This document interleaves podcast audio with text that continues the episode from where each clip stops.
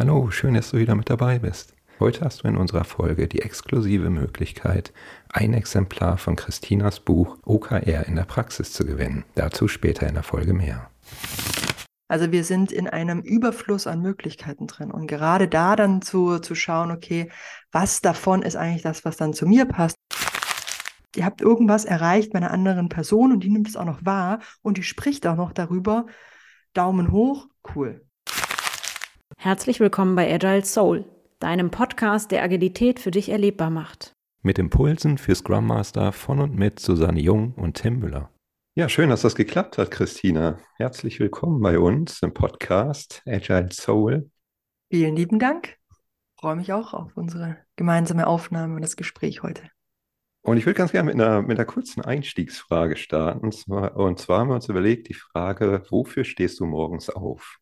Ja, heute Morgen, das habe ich mich kurz auch gefragt, als es noch so ein bisschen im Rücken irgendwie geziebt hat. Aber ich glaube, ähm, Wofür ich echt morgens aufstehe, und ich habe mich in den letzten Wochen und Monaten dann mal so ein bisschen mit auseinandergesetzt, so mein, mein, mein Drive, mein Purpose, wenn man es so nennen möchte, ähm, lässt sich in drei Worten zusammenfassen. Made to create. Also das ist das, wo ich so irgendwie sage, hey, ich will irgendwie was schaffen, ja, was immer das auch ist.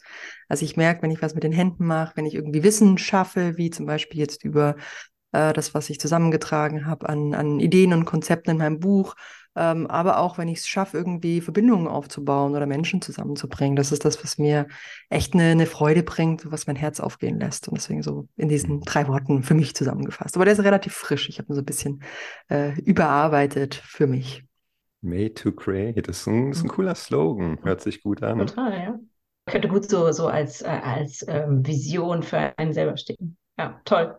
Ja, mal gucken, was draus wird. Aber das ist so Genau, ein bisschen, warum ich hier aufstehe und warum ich auch gerne an solchen Formaten teilnehme, wie so ein Podcast oder äh, Artikel mhm. schreibe und äh, gerade meinen Blog auch so ein bisschen überarbeite und ja, aber auch im Unternehmenskontext. Also ich bin ja ähm, quasi Vollzeit für die Metro digital tätig, aber auch da lässt sich so ein Purpose ganz gut umsetzen. Also es ist jetzt nicht nur so, dass es in meinem privaten Leben dann zutreffend ist, sondern auch, wenn man im Unternehmen wirksam wird, mit OKR, ohne OKR, äh, Agilität. Also da haben wir auch so ein paar Schnittstellen. Also da kann, da äh, fühle ich mich zu Hause, da merke ich, äh, ja, treibt mich was an und da stehe ich dann auf.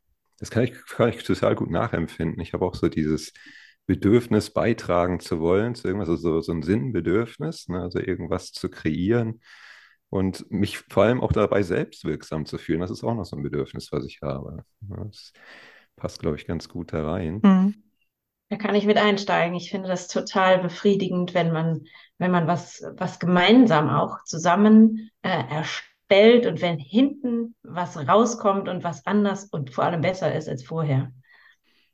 Ich liebe das. Also das sind die tollen Momente, wenn man irgendwann merkt, Mensch, man hat was verändert und man hat es zum Guten verändert und man hat mhm. das vielleicht auch gemeinsam sogar gemacht.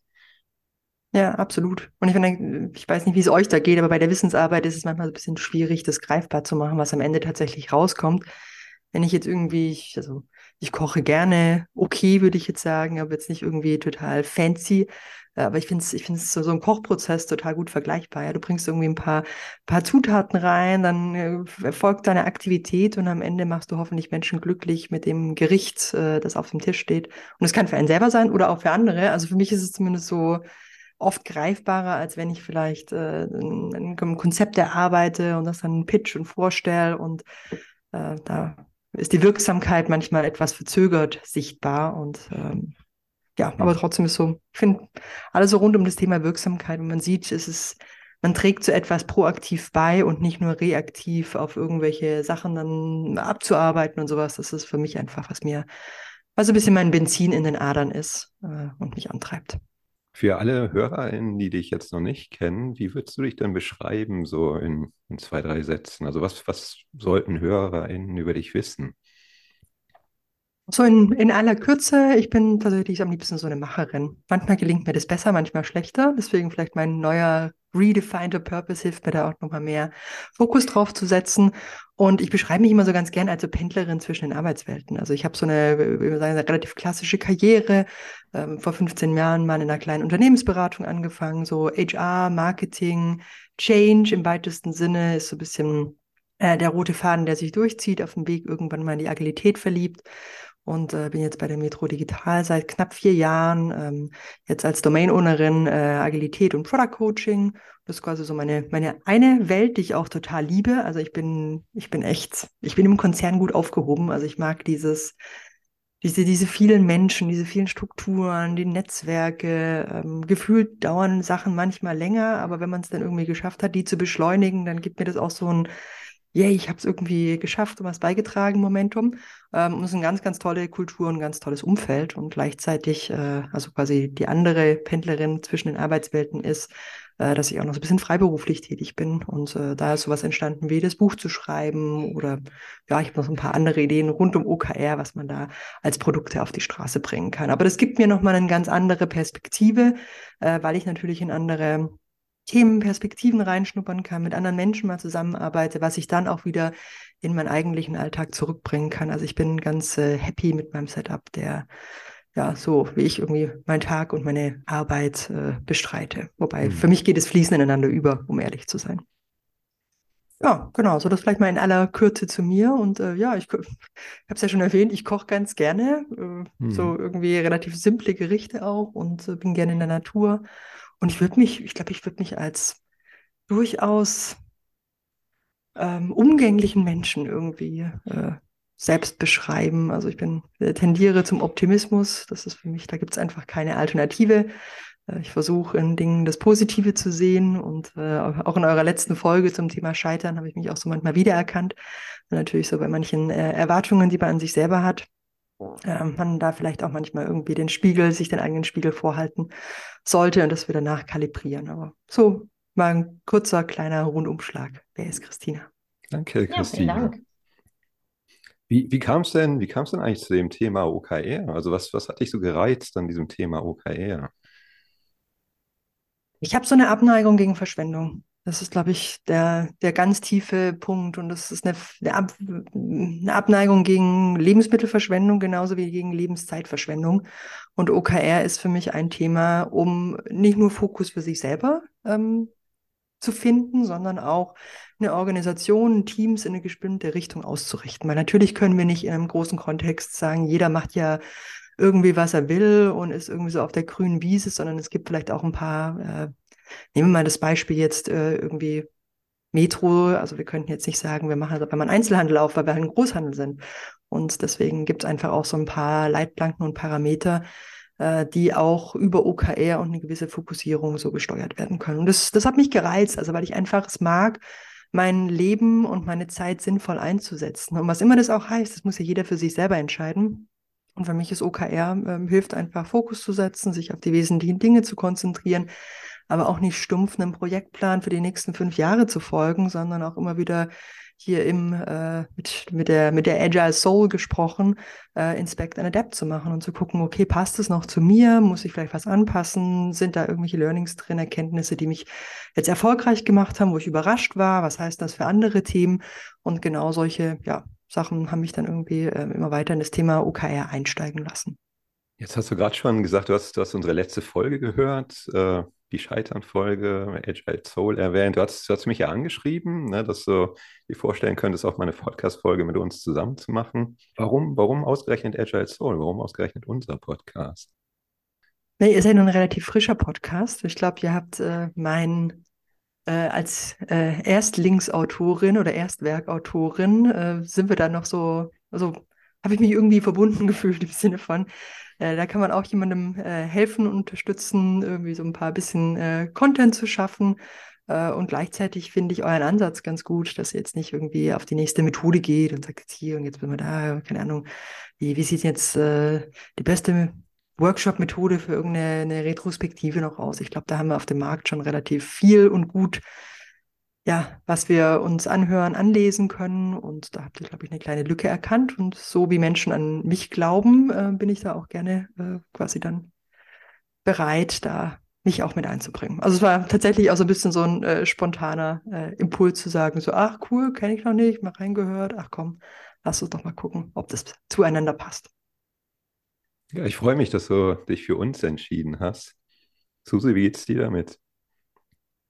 Ja, ich war auch ganz äh, glücklich, dass wir, wir hatten eigentlich äh, zunächst gar nicht vor, so eine, so eine äh, Interview-Content-basierte ähm, sehr, äh, Folge zu machen, aber die Idee, die dann ja tatsächlich von dir kam, Christina, super, ähm, fand ich ganz, ganz äh, toll und anregend und auch äh, eben genau mal mit jemandem zu sprechen, der diesen Content produziert über quasi ein Framework, was ja eine OKR ist, äh, was OKRs ja sind, ähm, wie es so zu dir kam und, und was das mit dir macht.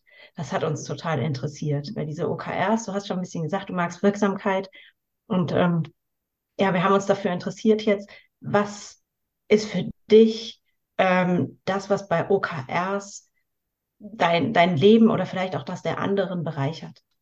Ja, ich glaube, da kann ich nochmal aufbauen auf das, was ich äh, gerade schon so ein bisschen angeteasert hat. Also ich glaube, wenn gerade in einer Welt, wo alles möglich ist, also es klingt jetzt ein bisschen global galaktisch, aber alles ist irgendwie erreichbar mit einem Klick. Du kannst überall hinfliegen, du kannst überall hingehen, du kannst jedem Mensch gefühlt kontaktieren. Also wir sind in einem Überfluss an Möglichkeiten drin. Und gerade da dann zu, zu schauen, okay, was davon ist eigentlich das, was dann zu mir passt und zu meinem Ziel? Also sind ja so zwei Komponenten, wenn ich jetzt mal auf die persönliche äh, Geschichte schaue. Also ich kann, ich kann ein Ziel haben, aber vielleicht passt das Ziel gar nicht zu dem, was mich eigentlich antreibt.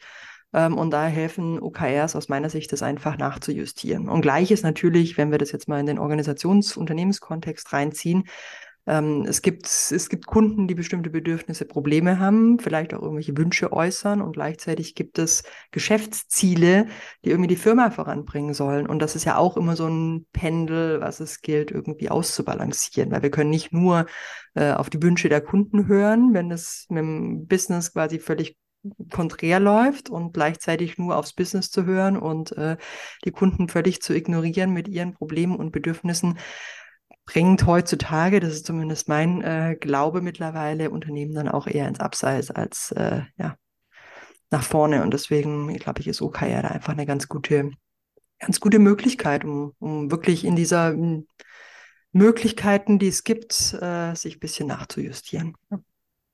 Steckt so ein bisschen die Frage dahinter, wo willst du hin? Ne?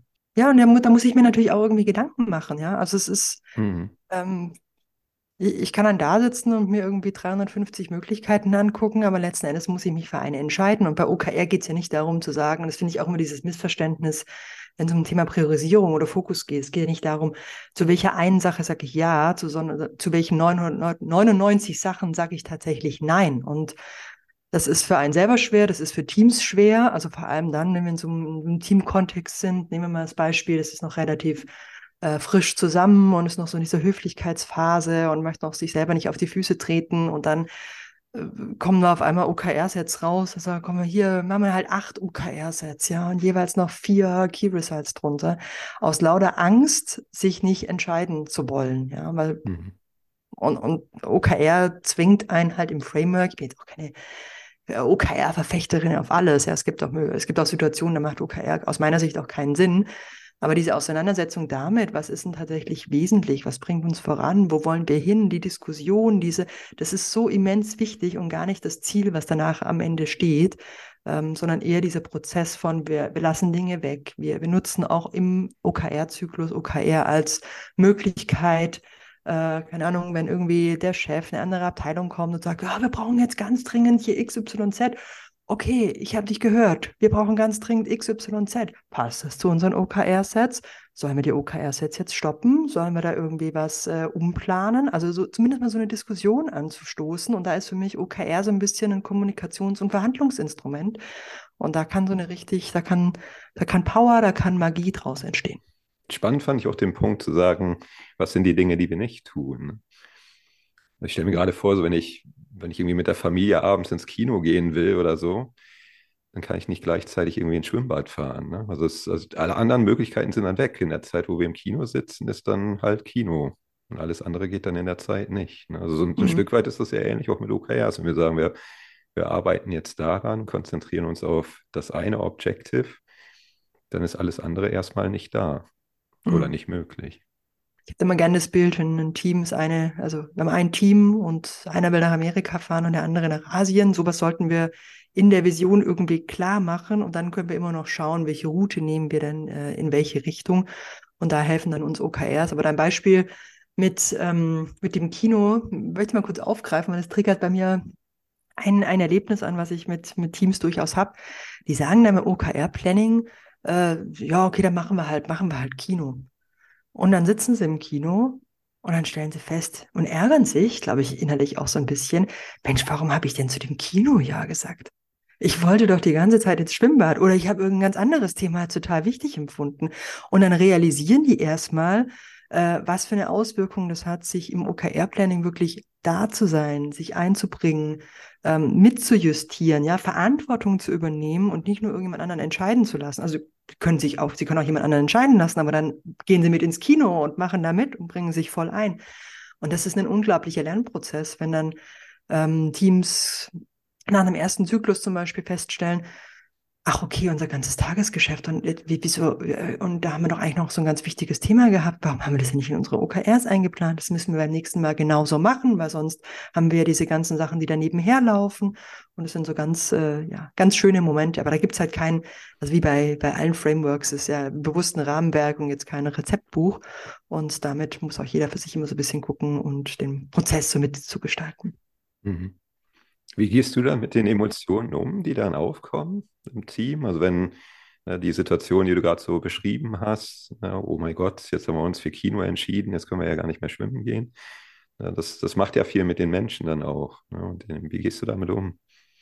Ich bin ja erstmal froh, wenn Emotionen da sind und wenn, äh, also man mit Emotionen arbeiten kann. Also ich finde nichts schlimmer, als wenn Menschen keine Emotionen mehr haben oder nicht mehr zeigen wollen, weil sie im Unternehmenskontext Dinge erlebt haben, die dazu geführt haben, dass sie Emotionen runterschlucken. Und für mich sind Emotionen erstmal ein Zeichen dafür, da, äh, also I care ist für mich immer so dieses, dieses Momentum, wo ich denke, okay, da, da ist jemand da, er oder sie hat jetzt einen gewissen Grund zu sagen, ähm, Mensch, ich bin halt immer wütend oder ich bin enttäuscht, dass wir es nicht erreicht haben oder mir ist es jetzt hier wichtig, weil und damit kann ich ja dann als OKR-Coach arbeiten und es rauskitzeln und verstehen, okay, was ist es denn? Ist es wirklich ein, ein, anderes Thema, wo die Person vielleicht bisher nicht gehört wurde? Kann ich der Person helfen, äh, dass sie Gehör bekommt und wir die Dinge irgendwie transparent machen und dann nochmal eine Diskussionsgrundlage zu schaffen?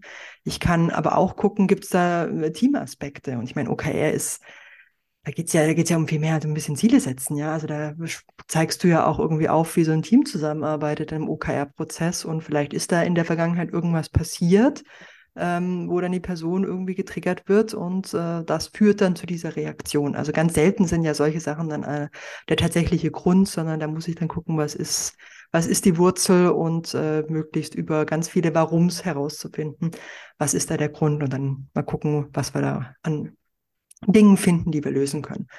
Und dann gibt es aber noch eine dritte Komponente und die, da muss man den Menschen manchmal auch den Spiegel vorhalten. Ähm, da bin ich jetzt im ersten Zyklus oder am Ende des ersten Zyklus ist meistens noch ein bisschen äh, wohlwollender, als es dann beim zweiten oder dritten ist, ähm, den Menschen zu sagen, so hey, eure Verantwortung liegt im OKR-Planning wirklich zu sagen, das ist es jetzt für die nächsten drei Monate oder für die definierte Zykluslänge. Und da müsst ihr euch beim nächsten Mal anders einbringen. Lasst uns gucken, wie ihr das beim nächsten Mal anders machen könnt.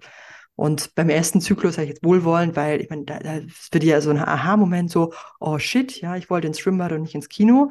Ähm, das heißt, da kann ich dir noch ein bisschen begleiten. Wenn es dann aber weiterführend auftritt und im zweiten, dritten, vierten Zyklus dann immer eine Person irgendwie äh, sich beschwert, dann muss man da auch mal gucken, wie man damit anders umgeht. Ja, also mit der Person vielleicht explizit nochmal vor dem OKR-Planning gucken, äh, sind da halt alle Themen draus, in die Verantwortung nehmen, vielleicht sogar in, keine Ahnung, in eine, eine, stärkere Verantwortung auch in der Erstellung der OKRs schon im Vorfeld nehmen. Vielleicht gehen die mit einem, mit mehr Ideen schon ins OKR-Planning rein. Also da gibt es ganz unterschiedliche äh, Möglichkeiten. Aber erstmal, ganz ehrlich, ich finde Emotionen super. Ja, also wir haben das viel zu wenig im Arbeitsleben lachen, weinen, wütend sein und die sind doch einfach da. Wir sind alles Menschen und dann können wir diese Emotionen doch auch akzeptieren, ja. Also nichts schlimmer, als wenn jemand sagt so, hey, gehört hier nicht her und jetzt gehen wir mal wieder auf die Ratio-Ebene. Ja, sorry, die sind halt, die sind schon da, ja, die können wir jetzt auch nicht wegdiskutieren. Mhm. Probleme ja. kann ich auch nicht auf der Ach so, so. Ich, ich falle die ständig ins Wort heute. Das ist doch an, dem, an dem, an dem digitalen Setting hier. Ne? Das ist ein bisschen schwierig zu sehen gerade. Wann, wann willst du reagieren, wann nicht? Suse, mach du mal. Ich halte mich jetzt mal ein bisschen zurück. Das ist gut. Was mich total äh, interessiert, wie deine Erfahrung aussieht, wie die Leute so mit dieser Outcome-Orientierung umgehen.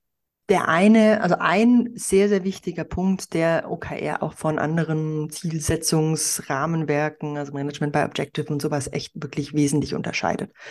Zu sagen, und, und vielleicht gehen wir da nochmal so hin, was ist so der Unterschied zwischen Output und Outcome? In meiner Definition ist Output ein Ergebnis einer, ich sag mal ganz äh, tayloristisch gesprochen so das Ergebnis einer Maschine. Ja, also da kommt ein gefertigtes Teil raus und dann dann liegt es da. Ja, und es kann äh, ein Werkzeug sein, es kann aber auch ein Auto sein. Und am Ende ähm, bringen mir tausend Autos auf dem Parkplatz irgendwie nichts, wenn die nicht verkauft sind und nicht irgendein Kunde die fährt und äh, richtig Spaß dabei hat. Ja, und das ist eigentlich der der Outcome nachher. Jemand nutzt das, was du gefertigt hast, also Output benötigt es, aber wir müssen äh, quasi unseren Fokus mehr, das ist so die die Idee von OKR auf den Outcome richten und das dann auch messbar machen. Und ganz ehrlich, das ist für Teams total schwer natürlich zu verstehen, weil die jahrelang einfach gemessen wurden oder äh, der, der Fokus darauf gerichtet wurden, okay, also ich, ich bringe mal so ein, so ein Beispiel an, äh, ja, ihr könnt jetzt auch messen, wie viel äh, Meetings ihr durchgeführt habt. Dann sagen die, ja, Christina, da haben wir doch gar nichts erreicht. Sag ich, ja, das ist ein klassischer Output. Und wenn jetzt ein HR-Runde, Learning and Development Team sagt, ja, wir messen jetzt die Anzahl der Trainings, ja, was ist denn da jetzt großen Unterschied? Also ob wir jetzt eine Anzahl an Meeting, durchgeführten Meetings oder eine Anzahl an durchgeführten Workshops messen, das ist erstmal Output, ja. Also dann zu sagen, okay, was wollt ihr denn damit erreichen, dass ihr jetzt 30 ähm, äh, Trainingssessions durchgeführt habt oder aus diesen Meetings? Ist da eine andere Entscheidungsfähigkeit am Ende da, die ihr messen könnt? Ist da eine Begeisterung von äh, den Trainingsteilnehmern da? Sprechen die anderen Menschen über diese Trainingsteilnehmer irgendwie anders? Also es muss ja irgendeine andere Form von Verhalten irgendwie sichtbar werden und äh, darauf legen wir unseren Fokus. Und das ist natürlich für die Teams erstmal so, hä? Das ist ja voll schwierig zu messen. Warum können wir nicht weiter Output messen? So, ja, stimmt. Jemand anderes beurteilt, ob wir unseren Job gemacht haben und nicht nur wir mit Yo, check, haben wir jetzt irgendwie so und so viele Teile ausgeliefert. Und äh, das ist, das ist natürlich echt, das ist ein Weg. Und ganz ehrlich, also ich habe das im Buch auch so ein bisschen ähm, diskutiert mit meinen GesprächspartnerInnen und ähm, da war auch äh, ein, zwei dabei, die gesagt haben, hey, man muss ein Team auch nicht überfordern, ja. Also es kann auch mal okay sein für jetzt, zu sagen, in dem OKR-Zyklus haben wir vielleicht ein äh, OKR-Set, was, was mehr Outcome ist und beim anderen haben wir uns echt jetzt schwer getan und dann haben wir da halt noch zwei, drei äh, Output-Key-Results drin, aber wir sind uns dessen wenigstens bewusst und ich glaube, das ist einfach wichtig, ja. Also es kann mal Momente geben, wo wir sagen, okay, wir messen jetzt einfach mal die Anzahl der Trainings, auch wenn wir wissen, dass es Output ist, wir können es aber relativ einfach messen. Wir haben da schon einen Prozess, wir wissen, wir, wir lernen was, was wir dann im nächsten Zyklus anders machen können. Und da sollten wir jetzt auch nicht zu sklavisch sein mit uns selber und dann irgendwie OKR ist nur, wenn alles zu 100% Outcome ist. Nee, also das ist natürlich, das ist die Champions League, das ist die Königsklasse und da wollen wir hin, ja. Und da ist aber auch eine, der Weg eher das Ziel und jetzt nicht beim ersten Zyklus gleich mit diesen super hohen Erwartungen reinzugehen, dass es dann nachher alles gleich perfekt ist. Aber da gibt es ja auch so ein paar Fragen, ja, wo man Teams dann auch leiten kann. Also meine klassische ist wirklich immer okay äh, wenn, wenn das jetzt hier, ich versuche sie zu sensibilisieren, was, das ist jetzt euer Output, das ist jetzt euer Ergebnis. Und ähm, was ist denn anders, wenn das funktioniert? Und dann lasse ich die beschreiben und dann gucken wir mal, wie wir das dann messen können. Also ich finde, dass ähm, es geht auch dann irgendwann so in dieses Denken über, dass man sich wirklich äh, bei allem, was man sagt, wirklich selber äh, ertappt dabei, ähm, dass man, dass man wirklich sagt, wofür mache ich das? Also was werde ich erreichen? Was soll hinten da rauskommen? Und nicht, was mache ich? Also so im täglichen Doing. Ja, total. Also es ist auch meine eigene äh, quasi so Erlebnis gewesen. Ja, ich bin totaler Fan von irgendwie To-Do-Listen und Abhaken und hier vielleicht auch meine hier Macherin und sowas. Jo, habe ich geschafft, geschafft, geschafft. Also sich dann zu überlegen, okay, und, und was habe ich damit erreicht? Hm. Und irgendwann habe ich dann angefangen, äh, vor auf meine, also ich habe so eine tägliche To-Do-Liste, wo ich mir so ein bisschen quasi gucke, okay, was sind so die wichtigen Themen? Und habe ich angefangen, mein Tagesziel drüber zu schreiben. Ja, Wenn es nur eine Sache gibt, die ich am Tag wirklich erreichen möchte, äh, das ist dieses Ziel. Und dann werden die Aufgaben darunter auch priorisiert, damit ich möglichst viel, also möglichst schnell mein Ziel erreiche mit allen Dingen, die ich an dem Tag äh, machen möchte, damit das erreicht wird. Und das hat, das hat mir, also merke ich jetzt so in der Reflexion auch so ein bisschen, das ist äh, Output und Outcome, das braucht einfach seine Zeit, bis man das für sich verinnerlicht hat. Und die Zeit muss man auch anderen geben, ja. Und das ist manchmal so, glaube ich, die Krux, wenn so OKR-Coaches, die einfach ganz viel Vorsprung haben, haben Bücher gelesen und irgendwie Workshops gehabt, und dann kommen die in ein Team rein und stellen OKR vor und verlangen dann, dass die Menschen, die es jetzt zum ersten Mal hören, schon genauso weit in der Denke sind, wie dann die Person, die das gerade vorstellt. Und das äh, ja, wissen wir ja so aus der Veränderungsbegleitung. Da sind wir schon einen Schritt weiter, dann manchmal als OKR-Coaches. Und da gilt es auch wieder, das wieder ein bisschen zu justieren und zu kalibrieren. Das ist so ein bisschen mein Ansatz, ja, wo ich mich für, also klappt natürlich auch nicht immer, aber da versuche ich mich dann selber wieder rauszuziehen und so das dann hinzukriegen. Gleich noch eine zweite Frage, bevor der Tim wieder ins Wort fällt. Mit dem wäre ein Witz, ne? Also normal bin ich das immer, Christina. ich falle normal immer ins Wort. Deshalb freue ich mich heute über den Tag, dass das der Tim auch mal macht. Ähm, ich habe noch eine Frage. Merkst du auch, wenn, wenn, wenn Teams wirklich so Fortschritte machen, ähm, welches Gefühl das äh, in den Teams auslöst? Ja, da gibt's. Also wenn Sie jetzt wirklich also, erstmal hadern, also wenn Sie erstmal diese Haderphase haben und sagen so, Mensch, diese Outcome-Orientierung, die ist wirklich schwierig, dass man die quasi festsetzt oder dass man die auch hat. Und wenn Sie dann merken, Mensch, jetzt waren die OKRs wirklich gut. Ja, und ich meine, das merkt man dann auch wieder an den Emotionen. Ja, dann ist irgendwie, dann, dann schauen die hin, was sie irgendwie geschafft haben und wie viel egal wie man es dann misst oder sichtbar macht, ob jetzt über Ampellogik oder Prozent oder einfach irgendwie von 0 bis 1, wenn sie dann sehen, oh, und cool, das haben wir doch irgendwie hingekriegt und dann schon die Ideen sprudeln für die nächsten Themen, dann merke ich so, dass so ein, so ein Breaking Point erreicht ist. Ja, also zumindest für den Zyklus. Das kann dann im nächsten wieder anders aussehen. Also ich glaube, auch da muss man sich keine Illusionen machen. Das ist echt eine wahnsinnige äh, Wellenbewegungen und Höhen und Täler können auch bei reifen Teams immer wieder auftreten. Aber das ist dann so ein Moment, wo, wo das Team irgendwie das Gefühl hat, es flutscht. Und ähm, woran mache ich das fest, dass sie, dass sie dann das Gefühl haben, okay, äh, sie haben jetzt irgendwie mit dem Outcome mehr erreicht. Da sind eigentlich so zwei Sachen. Das einmal ist, wenn sie natürlich Feedback von anderen bekommen, dass sie damit was verändert haben. Und mein Feedback von anderen außerhalb unseres quasi direkten Arbeitsumfelds ähm, das ist ja nochmal, das macht ja nochmal was mit den Leuten, ja. Also die, keine Ahnung, ob es dann Kunden sind oder eine andere Abteilung oder vielleicht irgendwie auch äh, ein anderer Teil der Firma und man wird irgendwie wahrgenommen, man ist sichtbar mit was, dass man was erreicht hat. Das gibt schon mal so einen ersten Boost. Also das können positive Bewertungen im App Store sein, das können aber auch irgendwie äh, Dinge sein, in, keine Ahnung, irgendjemand äh, sagt was in einem All-Hands-Meeting über das Produkt oder das Team. Also irgendwie wirksam werden außerhalb des eigenen Dunstkreises. Ja, und das ist ja, das ist ja das, was, wo man dann auch wieder als OKR-Coach helfen kann, zu sagen, hey, das, das ist Outcome. Ihr habt, ihr habt irgendwas erreicht bei einer anderen Person und die nimmt es auch noch wahr und die spricht auch noch darüber. Daumen hoch, cool. Ja, also das ist so, ähm, das ist ein Punkt. Und das Zweite, ähm, mit dem sich auch so ein bisschen spielen lässt, also da ist aber auch der OKR-Coach aus meiner Sicht gefragt, ist, also wir haben ja, wenn wir das mal ich, ich versuche immer so diese, diese Wirkungskette aufzuzeigen. Ja, man hat irgendwie Input, dann passiert irgendwie was, Aktivitäten, Tätigkeiten, dann kommt da was raus, der Output. Dann haben wir hoffentlich einen Outcome geschaffen, ja, irgendein verändertes Verhalten. Jemand spricht positiv über uns, was immer das auch sein mag noch. Und irgendwann gibt es ja noch einen Impact, äh, der in vielen Firmen zumindest irgendwie finanziell dann äh, gemessen wird. Aber ja, der, also da können wir ja nicht steuern mit, sondern der ist ja wirklich sehr retrospektiv.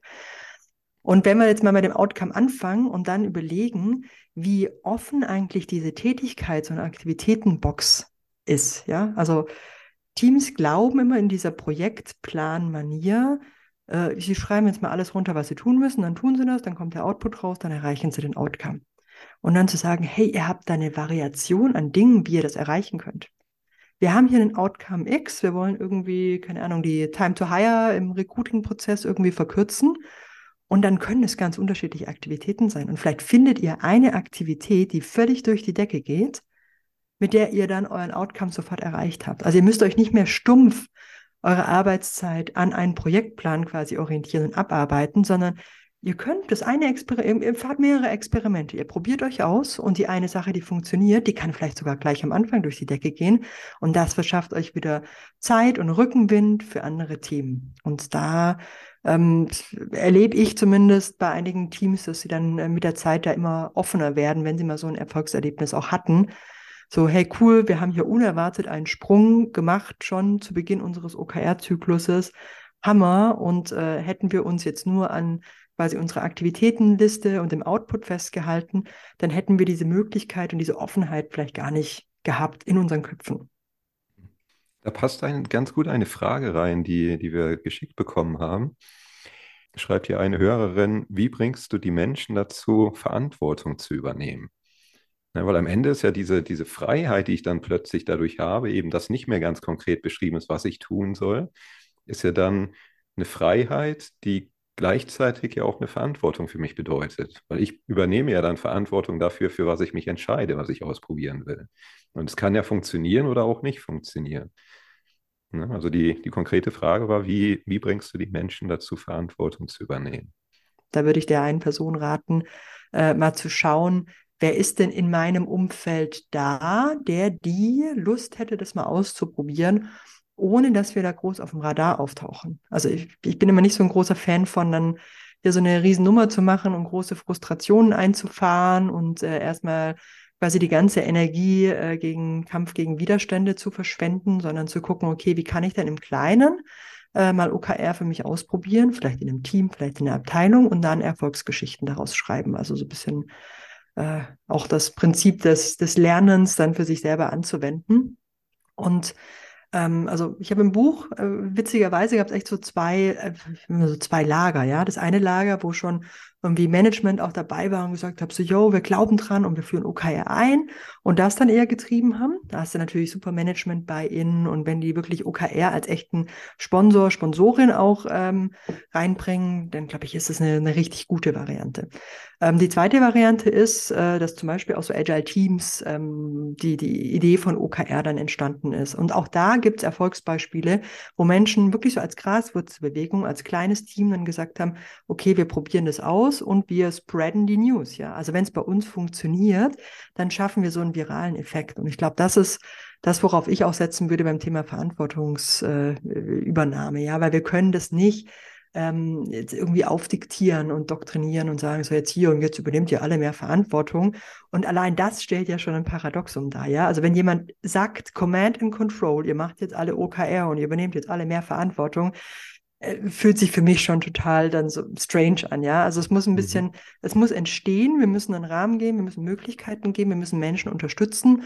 Und äh, wenn das in einem Kontext ist von eher, sagen wir mal, eher klassischen hierarchischen Strukturen, ähm, in der die Hörerin sich da jetzt befindet, dann würde ich sagen, probier es mal im Kleinen aus. Ja, das kann im, im eigenen Team sein. Da kann ich mal gucken, äh, wie kann ich da die Menschen um mich herum überzeugen. Und auch da ein kleiner Tipp aus der Praxis. Man hat ja in jeder, in jeder Gruppe, in jedem Team immer Menschen, die sind äh, gleich Feuer und Flamme und dabei. Und dann gibt es Menschen, die äh, sind erstmal völlig dagegen oder vielleicht ein, zwei, je nachdem wie viele Personen, aber kennt ihr vielleicht so ein bisschen diese äh, diese Verteilung und in der Mitte sind die Neutralen, die noch nicht so ganz wissen, in welche Richtung sie eigentlich mitwollen. Und natürlich sind die, die dagegen sind, die machen den Mund auf und die anderen nicht. Und hm. deswegen, sag ich mal, legt den Fokus darauf, herauszufinden, ob die Menschen in der Mitte äh, Lust haben, das mal mit auszuprobieren. Und dann kann die eine, ein, zwei Personen, die völlig dagegen sind, äh, die müssen wir nur dazu zu bringen, dass sie mitmachen und mehr nicht. Ja, und die können dann trotzdem noch, also die haben auch eine wertvolle Stimme. Ja, die haben ja wirklich auch hm. gute, gute Einwände und die müssen ja auch gehört werden. Aber wir sollten unseren Fokus, wenn wir in so einer, jetzt haben wir ein bisschen Graswurzelbewegung unterwegs sind, nicht völlig auf ja, die setzen. Das ist ein bisschen mein Thema. Hm. Ja, Verantwortung Menschen beibringen.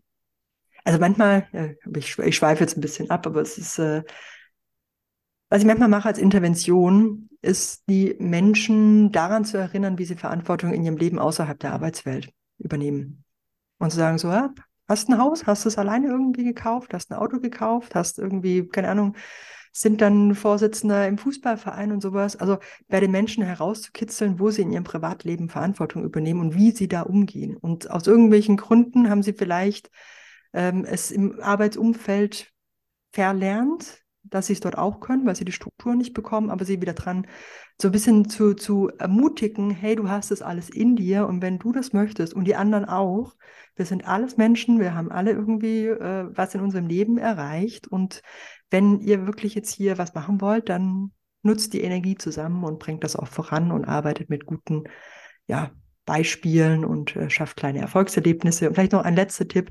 Stürzt euch nicht als allererstes auf die härteste Nummer, die es zu lösen gilt im Unternehmen, sondern vielleicht auf was, was eher einen Quick-Win darstellt, eine Kleinigkeit, also es klingt immer so blöd, so eine Kleinigkeit, die verbessert werden kann, aber es ist, ich glaube, die vielen Kleinigkeiten, die machen dann nachher den Unterschied, anstatt sich an der größten Sache dann die Zähne auszubeißen. Mhm. Okay, also zusammengefasst im Prinzip Menschen finden, die Interesse haben, Verantwortung mit zu übernehmen, also Follower finden und äh, denen dann auch die Möglichkeit geben, schnell das Gefühl von Selbstwirksamkeit durch Quick Wins auch zu erleben. Jetzt hast du die letzten 15 Minuten in zwei Sätze zusammengefasst. Dann. Wunderbar. Vielen Dank, Christina. Eine, zweite Frage, die passt, glaube ich, auch gerade ganz gut an die Stelle hier. Und zwar ähm, schreibt da auch eine Hörerin, OKR sind ja auch, da steckt ja auch so ein bisschen diese Moonshot-Logik hinter. Ne? Also es geht ja gar nicht mehr um 100 Prozent, ist jetzt, äh, das Ziel ist erreicht, ne? können wir einen Haken dran machen, 100 Prozent, sondern äh, man sagt ja so, Daumenwert 70 Prozent ist ja schon gut. Mhm. Ja, und wie, wie kriege ich das hin? Also das ist jetzt hier die Frage, ne? wie, wie hilfst du den Menschen zu akzeptieren, dass 70 Prozent gut ist? Also wie, wie komme ich aus diesem Mindset raus, oh mein Gott, ich habe jetzt nur 70 Prozent erreicht? Eigentlich müsste ich doch 100 Prozent, ich will doch diesen Haken dran machen. Ne? Es mhm. kann ja jetzt nicht sein, dass ich nur 70 Prozent erreicht habe. Ähm, was, man, was ich schon gemacht habe, ich kann mal ein paar Sachen teilen, ist quasi, ich habe die ein ähm, äh, ein realistisches Ziel mit ein bisschen on top aufschreiben lassen und gesagt, okay, äh, was wäre denn, wenn wir daraus die 70 Prozent machen? Und alles, alles andere ist dann noch on top. Also quasi zu, zu überlegen, was ist das, wo ihr, wo ihr wirklich schon überrascht wärt. Und das nehmen wir als 70 Prozent. Und wer weiß, vielleicht schafft ihr sogar noch mehr. Mhm. Und ähm, das hat dem, an das Team, an das ich jetzt gerade gedacht habe, hat denen zumindest so geholfen, so ein bisschen die Diskussion zwischen, also weil du hast ja auch dann Menschen, die sagen so, okay, aber ich will super ambitioniert und eher 100 und dann irgendwo musste man so einen Pfeiler in, in oder einen Strich, so eine Linie im Sand äh, ziehen und dann sagen, okay, das ist es jetzt und das stellen wir uns da so ein bisschen dran vor und dann können wir jetzt so ein bisschen hoch runter justieren, aber irgendwas mal niederzuschreiben als, als eine Zahl. Und also ich mache halt so, okay, 70 ist dann schon so realistisch mit ein bisschen, also das müssen wir schon erreichen und da packen wir noch was drauf und dann äh, geht noch ans, äh, ans Überperform. Also das ist so ein bisschen ähm, ein Thema. Das zweite Thema und das ist also wirklich auch was, wenn da, da ist halt Google fantastisch, ja, mit hier irgendwie Moonshots und allem drum und dran. Ich habe es jetzt in vielen Unternehmen bisher so nicht erlebt, ja, dass da irgendwie äh, alle gleich völlig begeistert waren, äh, das mal zehn zu multiplizieren und dann mal zu gucken, wie wir das dann erreichen. Ähm, und gerade wenn OKRs eingeführt wird, wird natürlich OKR immer sehr, sehr oft, wenn du irgendwie anfängst zu googeln, ja, witzigerweise auch, dann kommt irgendwie Google und Silicon Valley raus und auch dieses Moonshots-Thema. Und ich habe den, also meiner Erfahrung nach, tendieren Teams dazu, wirklich auch schon im OKR, ersten OKR-Zyklus die Ziele eh zu hoch zu stecken. Also da brauche ich dann nicht noch mal zehn oben drauf packen, um dass danach eine große Frustration da ist. Und Deswegen der erste OKR-Zyklus, der kann für mich auch einfach sein, okay, macht realistisch, wir lernen noch und packt vielleicht noch ein bisschen was drauf. Und in der Regel, also wirklich, die schaffen das nicht. Außer die haben so völlig daneben äh, und unambitioniert geplant. Aber ich habe, also 99 Prozent der Teams planen aus meiner Sicht, meiner nicht äh, statistisch relevanten Erfahrung, ähm, auf jeden Fall immer äh, eher, eher zu optimistisch als äh, realistisch.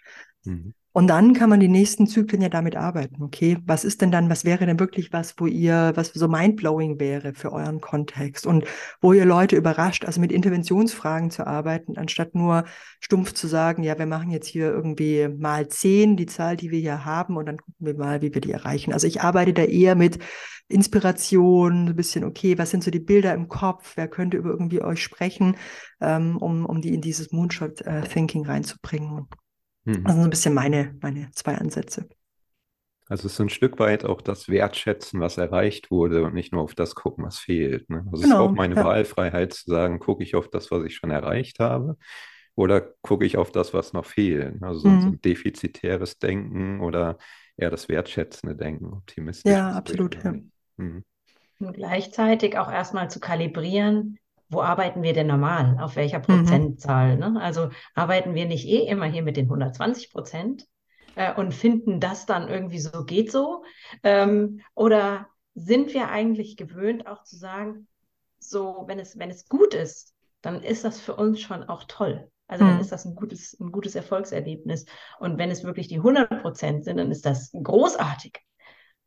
Also da, ich finde das äh, an den OKRs, und das hast du gerade eben auch so ganz, ganz äh, großartig gesagt, vielleicht auch eine kulturelle Nummer, ähm, dass man sich selber gar nicht so gut einschätzt. Mhm. Und dann ist es wieder das Fantastische, also warum ich dann so eine große Freundin von OKR bin.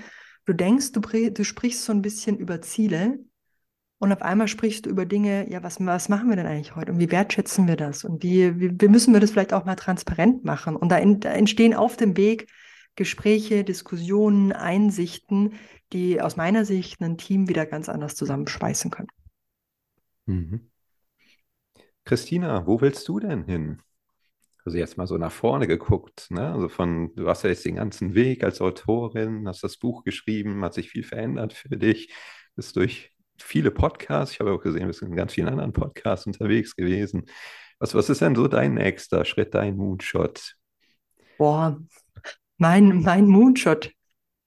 wie du jetzt ja so ein bisschen rausgehört hast, ich bin wahrscheinlich jetzt keine typische Person für so äh, Moonshot-Thinking, zumindest äh, nicht, dass ich jetzt sage, irgendwie, ich habe jetzt ein Buch geschrieben, jetzt machen wir mal zehn und das ist jetzt irgendwie mein nächstes Ziel. Ähm, ich komme nochmal auf unseren Anfang zurück, so Made to Create. Ich habe, also ich, ich merke, ich habe einfach ganz, ganz viel Lust, äh, mehr Wissen zu schaffen und Wissen jetzt nicht nur irgendwas quasi niederzuschreiben in anderen Worten. Also das war jetzt auch nicht meine, nicht meine Intention beim Buch, sondern ich habe mit ganz vielen Menschen gesprochen, um zu zeigen, wie OKR in der Praxis wirksam wird. Aber in die Richtung habe ich wirklich Lust, echt äh, Produkte an den Start zu bringen. Und die OKR-Community in, in Deutschland, im deutschsprachigen Raum, ähm, so zusammenzubringen, dass wirklich Praktikerinnen, Praktiker das Gefühl haben, sie können sich austauschen, sie können miteinander interagieren, alles so im Sinne von äh, Sharing is Caring. Also ich bin eine große Freundin davon, einfach äh, zu teilen, zu sprechen.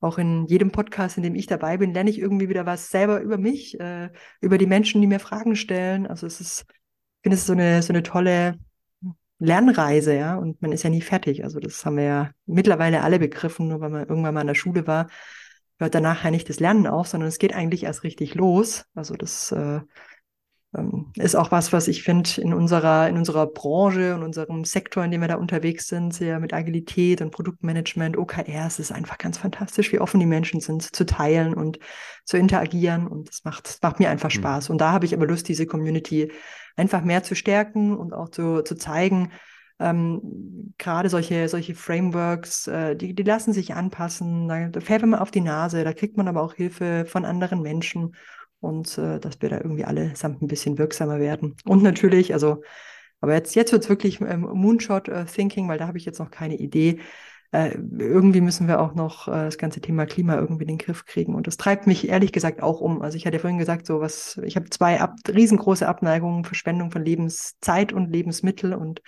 fürs Letzte, äh, ja, bin ich auch noch am überlegen, was ich da mal irgendwie positiv dazu beitragen kann, außerhalb meines eigenen quasi Wirkungskreises, was ich schon tun kann.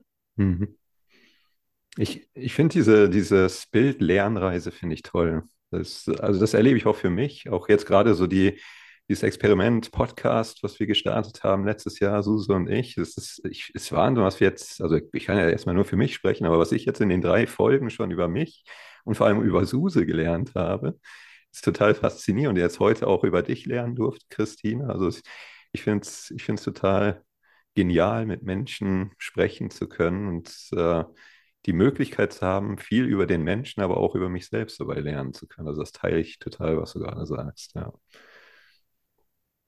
Ja, mir geht es dann noch so, dass ich das dann gleichzeitig noch ganz großartig finde, wenn man jemand auf diese Lernreise mitnehmen kann und diese OKR-Logik, diese Outcome-Orientierung, wenn dann jemand sagt, ach, jetzt weiß ich endlich, was du von mir möchtest. Also ich kann, wie du das eben gesagt hast, ne, so ich kann einfach das Richtige tun und dann reicht das ich muss nicht dauernd geschäftig sein und muss hier im Stress sein, weil ich ganz viel ähm, tun muss, sondern ich muss einfach nur das richtige Ergebnis ansteuern. Und diese Aha-Erlebnisse, die finde ich, die sind, äh, die sind so, so unheimlich bereichernd und dann, dann denke ich so, ja, genau das ist das, wieso ich Agilität so liebe. Jetzt, liebe Hörerinnen und Hörer, jetzt solltet ihr eigentlich Suses Gesicht sehen, während sie das gesagt hat. So ein breites Lächeln, so, yes, das ist es. Ja. Und das, das, sieht man die Emotionen schon. Cool, ja. Gewinne ein Exemplar des Buches OKR in der Praxis von Christina Lange. Trage dazu einfach das Lösungswort Verantwortung in unser Kontaktformular ein. Den Link zu unserem Kontaktformular findest du in den Show Notes. Das Gewinnspiel beginnt am 7. März 2023 und endet am 28. März 2023. Den Gewinner bestimmen wir per Zufallsauswahl. Der Gewinner oder die Gewinnerin erhält dann ein Exemplar des Buches OKR in der Praxis von Christina Lange. Den Link zu den geltenden Teilnahmebedingungen und Datenschutzhinweisen findest du ebenfalls in den Show Notes. Wir wünschen dir viel Glück bei unserem Gewinnspiel. Jetzt habe ich eben gesehen, Chris, äh, Christina Suse hat noch in die Kamera die, die drei Finger gehalten, weil wir haben ja noch eine dritte Frage. Und zwar die dritte Frage war, äh, welche Stolpersteine gibt es bei der OKR-Einführung? Da haben wir, glaube ich, schon, haben wir, glaube ich, schon ganz viel gehört jetzt in der Podcast-Folge. Ich weiß gar nicht, ob wir da jetzt noch so konkret äh, tief einsteigen, was da wahrscheinlich ganz viel gibt. Aber wenn du, wenn du jetzt, ne, also OKR ist ja auch ein schönes Thema zum Fokussieren, ne, also welches das sind die Dinge, die wir nicht tun, haben wir jetzt die Möglichkeit auch zu fokussieren auf eine Antwort. Ne, also wenn, Christina, wenn du jetzt eine Vielleicht Antwort geben, geben könntest, welches wäre die Antwort? Also, Mach welches, einen langen Satz und pack ganz viele uns rein. Oder darf ich den Fokus setzen? Okay, mach mal. Ähm, wie, also wenn du an, an OKRs denkst und an ein Team denkst, das vorher KPI getrieben war und diese KPI-Logik quasi noch in den Köpfen ist. Wenn du dann weitergehst, wie, wie schaffst du es quasi, diese Logik zu durchbrechen? Ich finde die KPI-Logik wunderbar, um darauf aufzubauen, weil es heißt ja, wir haben schon ein Datenpool und ein hoffentlich Team, was mit Daten schon gearbeitet hat. Meistens findet man in den KPIs eher Lagging KPIs, also welche, die rück, wo wir erst so rückblickend dann sehen können, äh, was da irgendwie draus rauskam. Also wir, die taugen nicht zum Steuern, sage ich mal. Und dann ist es meine Aufgabe, von Lagging in Richtung Leading zu gehen. Also da könnt ihr jetzt mal googeln, das erkläre ich jetzt nicht. Und äh, da, da lässt sich gut mitarbeiten. Also ich würde es gar nicht völlig aufbrechen, sondern ich würde pivotieren und äh, das exakt nutzen, um die Menschen Richtung äh, OKR rüberzubringen. Ja? Also dass sie von ihren Lagging KPIs vielleicht ein bisschen loslassen und OKRs nutzen, um diese Lagging KPIs dann in der, in der Impact-Säule zu beeinflussen. Mhm. Vielleicht ein kur kurzes Beispiel noch zum Thema Lagging und Leading. Ich, ich nutze immer gerne so dieses Beispiel, wenn ich abnehmen will. Ne? Also stelle ich mich auf die Waage und stelle einfach nur fest, hat nicht geklappt. Oder überlege ich mir, wie viel Kalorien möchte ich eigentlich jeden Tag zu mir nehmen und wie viel Sport möchte ich eigentlich machen. Und das gemessen vielleicht in, in Herzrate kombiniert mit, mit Zeit, die ich damit verbringe. Also es gibt diverse Möglichkeiten, äh, Leading Indicators sozusagen zu messen, ne, um dann die Wahrscheinlichkeit zu erhöhen, dass ich dann, wenn ich mich auf die Waage stelle, tatsächlich auch sehe, dass ich Gewicht verloren habe, wenn das mein Ziel ist. Gut, unsere abschließende Frage, Suse, möchtest du sie stellen? Wir stellen sie ja am Ende einer jeden Folge. Genau, und ich mache immer, ich sage immer erst den Namen. Christina, wofür bist du heute dankbar? Ich bin dankbar für unser Gespräch. Neue Perspektiven, neue Fragen und ein guter Start in den Donnerstagmorgen. Tim, wofür bist du heute dankbar? Ich bin total dankbar dafür, Christina, dass, dass du uns zum einen angeschrieben hast und dir jetzt auch die Zeit genommen hast, hier mit zu uns in den Podcast zu kommen. Unser allererster Gast in unserem Podcast Agile Soul. Das ist, äh, wir haben Geschichte geschrieben heute. Und du warst live dabei. Danke, Christina, dafür. Suse, für was bist du dankbar? Ich bin total dankbar dafür. Ähm, Christina, ich bin nämlich bekannt als die OKR-Fee. Ich liebe OKRs und äh, ich habe in dir meine OKR-Fee-Partnerin get getroffen. Ähm, ich liebe es, wie du quasi gestrahlt hast, wenn du von OKRs sprichst und wie du damit arbeitest und umgehst. Ähm, ich bin total dankbar, dass ich erleben durfte, dass jemand genauso überzeugt und begeistert von OKRs ist. Ähm, und gerne damit arbeitet, um Menschen zu bewegen. Vielen Dank dafür. Danke dir. Dann müssen wir mal gucken, wo, wo wir Feenstaub hinterlassen können. Jetzt hättet ihr gerade die Reaktion von Christina sehen müssen. Sie hat die Arme nach oben gerissen und gestrahlt, als Suse gesagt hat, ich habe meine Partnerin gefunden.